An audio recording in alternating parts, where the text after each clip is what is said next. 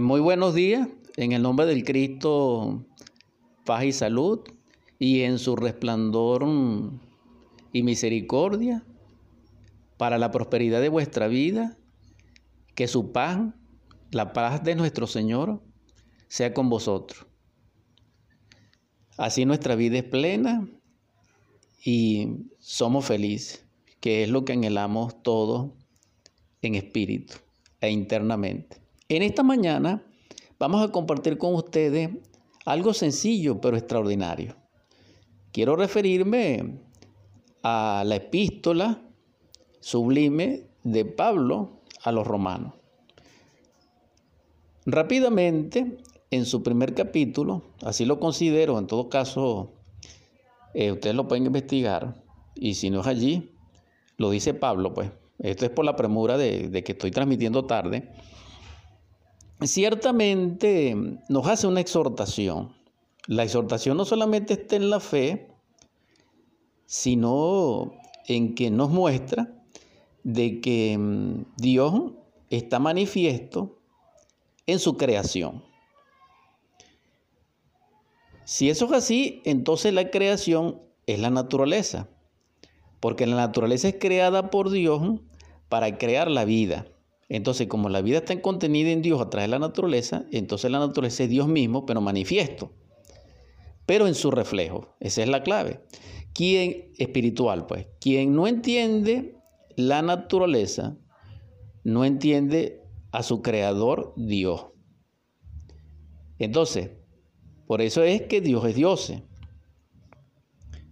Porque para crear el fuego se multiplica infinitamente y en esa multiplicidad, dijéramos factorial de la vida, vivificante y vivificadora, se expresa el todo, buscando la unidad. Y eso es Dios.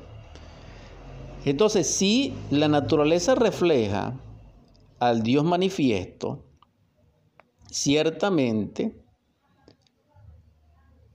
¿cómo nosotros negamos a Dios?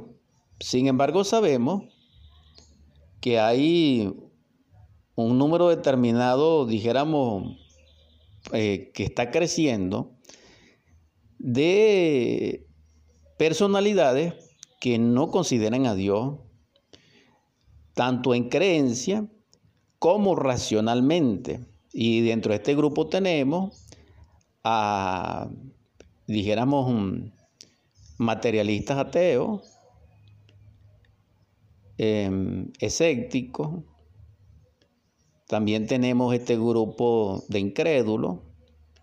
Existe otro mm, también que llegan al extremismo materialista porque han hecho una religión de lo material y ya se encuentran en las sombras, etcétera, pero en todo caso es un conglomerado social que está creciendo en demasía. Entonces, si nosotros no aceptamos y rechazamos de que la inteligencia directriz que genera la vida es Dios, entonces estamos negando la vida misma, porque según Pablo, está reflejada en la naturaleza. La ciencia materialista, dirigida por el anticristo, por el inicuo, por el falso profeta. Esos son los símbolos de la gran bestia en el Apocalipsis. Han determinado de que sí existe algo que da vida, algo superior que mantiene la vida. Pero ellos no le ponen el nombre de Dios, ellos no lo califican así. Y ellos quieren usurpar a Dios y quieren hacer lo que Dios hace y no han podido. La ciencia avanzada del ADN no ha podido crear un hombre. Y menos aún ha creado un cuerpo físico de humano, que son dos cosas distintas. Porque si, si crean un hombre por clonación en su cuerpo humano, no al hombre verdadero, sino que crean un cuerpo físico por clonación, eh, eso no es válido porque en ese caso tienen que hacer primero el zoospermo fecundante y tienen que ser el óvulo receptivo fecundado. porque mm, dijéramos, no es estrictamente real como válido de experimentación y de usurpación de que mm, utilicen ya un sospermo natural con un óvulo natural para hacer la vida, porque entonces no la están haciendo, porque ellos no hicieron ni el sospermo ni el óvulo. Es como decir mm, que van a ser Dios, que van a ser el cuerpo físico humano de un montón de tierra, pero están contando con la tierra y quién hizo la tierra. Entonces, mucho más allá de todos estos pequeños razonamientos, el asunto es este. La ciencia divorciada de la fe nos lleva al abismo, nos lleva a la autodestrucción, nos lleva a la pérdida del alma. Ahora bien, la ciencia pura, que es la ciencia unida a la fe, que es la ciencia crística, que es la ciencia gnóstica, que es la ciencia búdica, que es la ciencia pragmánica, que es la verdad experimentada por, una, por un ser. Cuando un ser experimenta la verdad, es partícipe de la ciencia pura, porque Dios le da acceso en su espíritu revelador a sus misterios, es decir, a la vida. Le devela todos los procesos y todas las leyes y queda estampada en su conciencia de que Dios es, ha sido y será. No es una cuestión de nombre. Ahora lo que sí aclaramos es que Dios es manifiesto y hay Dios manifiesto. Y ya esto de por sí es interesante. Entonces, el asunto es de fe. Pero no esa fe que nosotros repetimos que dice Pablo. No. Es la fe que nosotros podamos, válgame la expresión, profesar. Es la sabiduría divina que hayamos asimilado en nuestra conciencia, en nuestra mente interior, y que nosotros podamos ir llevándola de nivel en nivel. Esto sería muy importante. Vamos a seguir disertando sobre ello. Ciertamente, Romano, esa epístola maravillosa de Pablo, la primera, dice a partir del verso 17, porque en el Evangelio la justicia de Dios se revela por fe y para fe. Como está escrito, mas el justo por la fe vivirá. Porque la ira de Dios se revela desde el cielo contra toda impiedad e injusticia de los hombres que detienen con injusticia la verdad. Porque lo que de Dios se conoce les es manifiesto, pues Dios se lo manifestó, porque las cosas invisibles de Él, su eterno poder y deidad, se hacen claramente visibles desde la creación del mundo, siendo entendidas por medio de las cosas hechas, de modo que no tienen excusa pues habiendo conocido a Dios, no le glorificaron como a Dios, ni le dieron gracia, sino que se envanecieron en sus razonamientos, y su necio corazón fue entenebrecido. Disculpen la lectura, pero es que no podía leer bien por la posición en que me encuentro y estoy haciendo varias cosas al mismo tiempo, grabando, hablando, eh, teniendo los equipos, etc. En todo caso, la idea es la siguiente.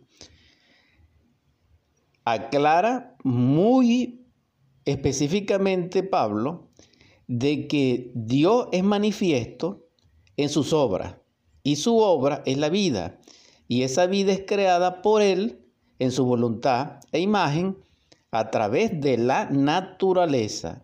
Quien niega la naturaleza niega a Dios. Pero resulta ser que los señores materialistas la ciencia, dijéramos, del inicuo, se fundamenta en el materialismo para refutar a Dios. Y entonces allí vemos una contradicción terrible porque resulta ser que la misma naturaleza es Dios manifiesto. Por eso es que Dios es Dios, se vuelve a repetirlo. Ahora bien, el asunto no solamente es los materialistas, enemigos del eterno Dios viviente, no. El asunto es este, es de la vida de cada quien.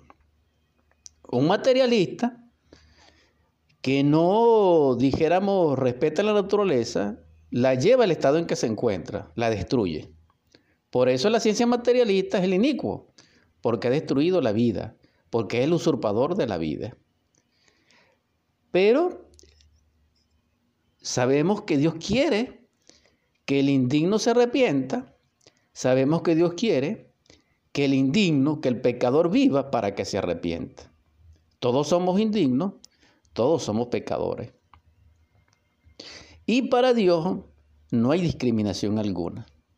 Entonces, exhortamos a algún materialista, a algún incrédulo, a algún ateísta, a algún, dijéramos, em, extremista del materialismo, ya sea dialéctico o histórico, para que reflexione.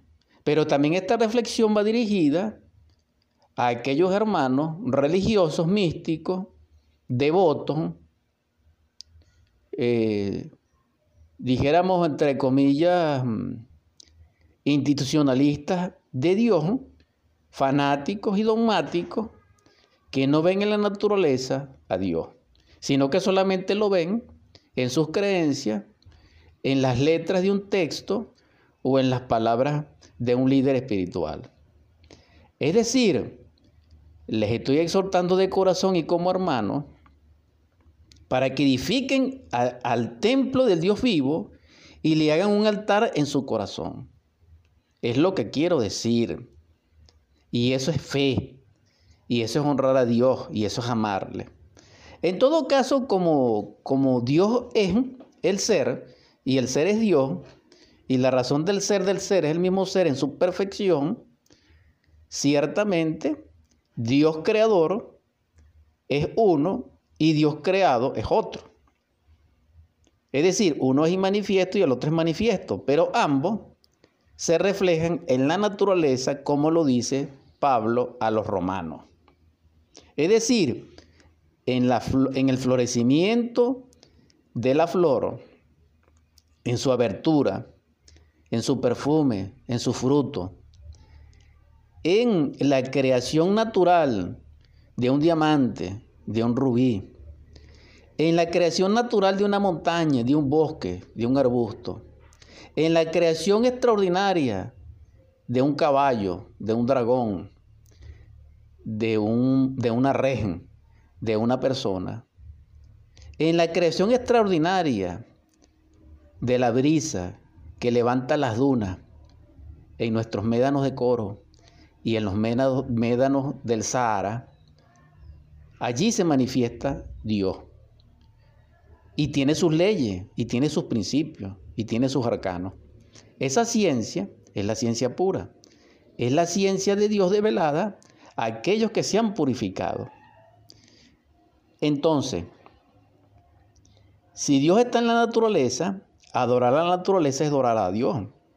Por eso tampoco podemos condenar al opuesto al materialismo, que son los fanáticos de religiosos y místicos y bíblicos, etcétera, que niegan el simbolismo de Dios en las razas antiguas y la visión de Dios en las razas antiguas. Porque resulta ser que el cristianismo simboliza a Dios y simboliza al Logo y simboliza al Cristo con un cordero. Pero resulta ser que los mayas los mm, simbolizan con un quetzali y los aztecas los simbolizan con el águila en la serpiente sobre el cardo, es decir, Quetzalcoatl. Pero los incas lo simbolizan con el sol y con la llama. Pero los egipcios lo simbolizaban con Keferá y con Nequebec, es decir, con el águila que tiene entre sus alas una edad, es decir, 2500 tantos años, que es el movimiento, que es un doceavo del movimiento del año cósmico o precesión de los equinoccios. Entonces, vemos que a través de todos los tiempos, el hombre le ha rendido culto a Dios en la naturaleza. Pero lo han visto resplandecer en el sol, pero también en la luna. Pero también en Antares, pero también en Sirio. Por eso Pablo hablaba de la gloria de las lumbreras. Y por eso es que también Job habla de las Pléyades. Entonces, ¿por qué nosotros queremos separar la ciencia pura, la ciencia de fe y la fe de ciencia, del Evangelio crístico?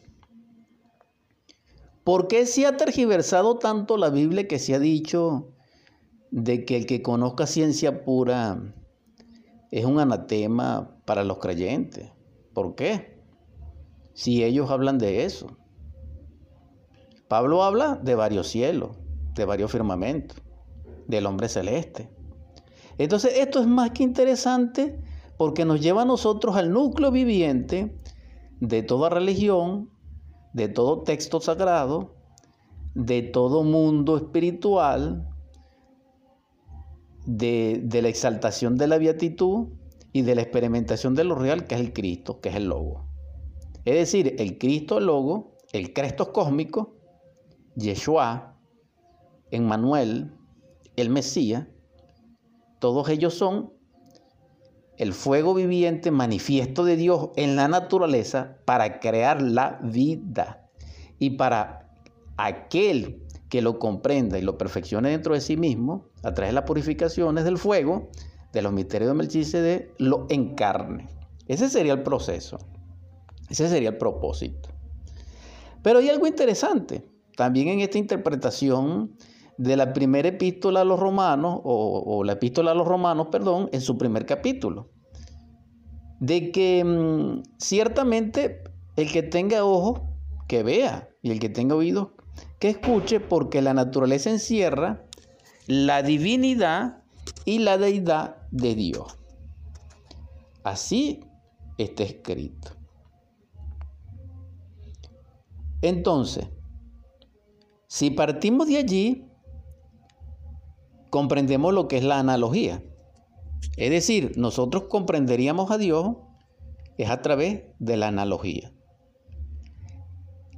que es el discernimiento, que es el espíritu mayor, máximo, de exaltación del espíritu de escudriñar, del espíritu de sabiduría, del espíritu de profecía y de ciencia, aportado por el Espíritu Santo en la voluntad de nuestro Padre, a alguien que tenga el mérito, que tenga la pureza en su corazón. Entonces, allí, en ese nivel de comprensión, ciertamente podemos nosotros hablar el verbo, la palabra, lo real. ¿Por qué? Porque la analogía permite, en el espíritu de sabiduría, de develación, comprender a Dios, vivir sus leyes, contemplar la majestuosidad de su realidad, aquí y ahora, y ser copartícipe de ello. Entonces, quien llegue a este estado está iluminado, pero para lograr ese estado se necesita la intuición, es decir, la sabiduría del corazón, se necesita haber muerto en el yo en niveles importantes y se necesita de la creación del traje de bodas del alma en cierto nivel. ¿Por qué? Porque la divinidad de Dios no puede ser develada, o su deidad no puede ser develada, sino que es a través de la fe. Pero como la fe es manifiesta en las obras, las obras tienen como fundamento un trabajo interior, y ese trabajo interior está fundamentado Enniégate a ti mismo, toma tu cruz y sígueme. Entonces allí llegamos al punto inflexible. Quien no trabaja sobre sí mismo no tiene la facultad cognitiva, ni interna ni espiritual, para comprender ni la Biblia, ni el Corán, ni el Popol Vuh, ni ningún libro sagrado, ni de interpretarlo, ni siquiera de difundirlo. Ese es el estado en que nosotros estamos. Ahora, socialmente se puede hacer una obra, sí, pero la obra verdadera la que hay que hacer es cristalizar dentro de nosotros el alma, al espíritu y a nuestro Cristo íntimo Salvador. Eso sí es serio y esa es la verdad. Y ese es el verdadero cristianismo. Porque Dios descendió de la morada del Padre para dar testimonio de Él. Pero ese testimonio está fundamentado en el reinado de la sabiduría del Padre a través de su verdad. Y esa verdad es manifiesta en la voluntad del Hijo. ¿Y qué hizo el Hijo? Obedecer, cumplir la voluntad de su Padre y morir para poder resucitar. Entonces, como el Cristo es el premio, como el Cristo es Dios mismo, como el Cristo es el Redentor, entonces debemos cristificarlo. Ese sería el objetivo, la meta del cristianismo. No creer, no. No adorar de palabra, no. Sino en obra. Y eso es la fe de hecho. Si continuamos con este análisis, ciertamente vuelvo a lo analógico. Quien es capaz por analogía de comprender el reflejo de Dios o el eidolón a través de la naturaleza, comprende la gnosis. Por eso está escrito en el Pista Sofía, en el Códice Asqueguani o manuscrito copto, que es la sabiduría del Cristo develada por él mismo después de resucitado. Y es un libro muy interesante y que es posesión de los gnósticos cristianos. Él dice así, yo soy la gnosis del universo, porque la gnosis es el misterio, la gnosis es el arcano, la gnosis es la ciencia de Dios.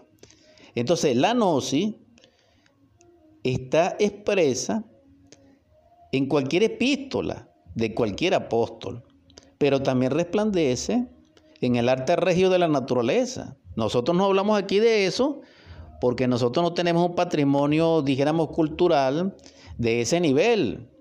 Y entonces no comprenderíamos, pero sí podemos hablar de la gnosis de Pablo a los romanos, porque eso sí lo entendemos y eso tenemos nosotros material.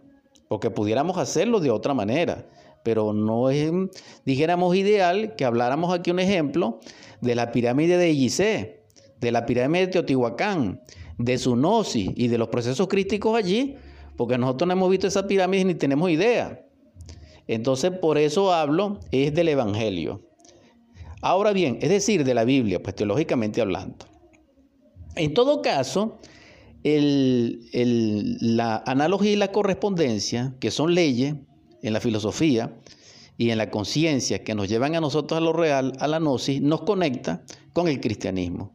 Es decir, con el proceso de velador del Cristo íntimo, asimilado en una naturaleza humana, perfeccionándolo para lograr la liberación, lograr la perfección y lograr, dijéramos, la autorización íntima del ser. Entonces, en esa epístola maravillosa, en su primer capítulo, que es el que estamos hablando, se da a entender ese nivel. Es decir, Dios es, así y será. Y es manifiesto en sus obras, en la naturaleza. Nosotros todos contemplamos la naturaleza, pero no vemos a Dios allí. Por eso la destruimos. Entonces, cuando nosotros no vemos a Dios en su creación, nosotros estamos perdidos. Aunque em, digamos lo contrario y hagamos lo contrario y nos refugiemos en una Biblia, en un texto sagrado, en un rito, en una santurronería. No. ¿Por qué? Porque nosotros vemos que los apóstoles eran seres normales. Nosotros vemos que el Cristo, aun siendo hijo de Dios, se hizo hombre. Y al hacerse hombre, divinizó al hombre y el hombre humanizó a la divinidad. esa conjunción, esa mezcla, es el Cristo. Y eso es posible, pero debemos comprender a Dios por analogía en la naturaleza. Entonces, hermano, quien comprenda el movimiento del Sol y su viaje alrededor de Sirio y del cinturón de las constelaciones del firmamento, comprenderá la vida del Cristo. ¿Por qué el Cristo nace el 24 de diciembre? Todo Cristo nace un 24 de diciembre. Y eso nos conecta con el equinoccio de invierno. Quien quiere comprender los misterios de mm, Elías, el profeta del Altísimo, él nace el 24 de junio. O la víspera de San Juan, que es entre el 23 y el 24 a las 12 de la noche. Seis meses antes del Cristo, que es en diciembre. Entonces aquí tenemos un gran secreto develado por el sol en su movimiento cósmico, en su danza. Por eso los antiguos adoraban al sol. Y por eso el Cristo dice, yo soy la luz del mundo. Pero no solamente estamos hablando del sol que nosotros vemos y que nos calienta y que nos da vida y que se llama Ors, o le llamamos, porque en el fondo es Michael, es el logos planetario o Kabir de Michael, sino que vemos que él pertenece a las Pléyades, porque existen soles de soles, pero también existen soles espirituales. Nosotros en este instante estamos hablando tanto del sol físico como del sol espiritual, pero en sí el Cristo pertenece a los soles espirituales. Entonces, por analogía, como el Cristo es el sol, simbólicamente, entonces, por analogía, por correspondencia, por la naturaleza, todo corazón simboliza el sol. Por eso se dice que todo lo que sale del corazón contamina al hombre. Y por eso se dice que los ojos son las ventanas del alma. Entonces vemos que la analogía nos permite en su correspondencia, en sus concordancias, en sus concatenaciones, a una hermenéutica a un exégesis o a una interpretación del verdadero cristianismo, que es totalmente liberador y que se fundamenta en la fe, según esta epístola. ¿Por qué? Porque para ver a Dios se necesita ver su obra. Repito, quien estudia la naturaleza desde el punto de vista de la fe, es decir, quien despierta la conciencia e investiga la naturaleza, penetrará en los misterios de Dios. Los misterios de Dios fundamentalmente son 22 y 33, 56 y 78. Pero en todo caso se reducen al amor. Y el amor, como es lo absoluto, es lo permanente, el amor es Dios mismo. Y es manifiesto en el Cristo. Entonces, quien ama produce el éxtasis. Y en ese éxtasis es partícipe de los misterios de Dios en la verdad a través de una experiencia mística. Y quien experimenta la verdad dentro de sí, comprende la multidimensionalidad del espacio, comprende los misterios de la vida y de la muerte, comprende lo que es el destino, comprende lo que es la mecánica celeste, comprende y es testigo de cómo del barro de la tierra surge una rosa, surge un fruto. Eso le consta a aquel que haya asimilado la naturaleza crística. Entonces, repito, quien habla de, de los astros desde el punto de vista crístico, él no está en contra de la fe, sino que la afirma a través de la ciencia pura, porque por analogía contempla a Dios en las alturas. Aquel poeta que inspirado ve en un atardecer marino o en un amanecer marino la realeza de Dios está cerca aquel científico puro que a través de su visión contempla a Dios, porque Dios es vida y la vida es creadora y es creada en el amor. Entonces la clave es la analogía y las correspondencias. Esto es muy profundo. Se los estoy diciendo en dos palabras, pero esto es muy profundo, porque realmente se necesita imaginación, inspiración e intuición. Y se necesita muchas cosas más, pero se sintetizan en la analogía. Entonces la cábala señala simbólicamente la analogía de Dios a través del árbol sefirótico.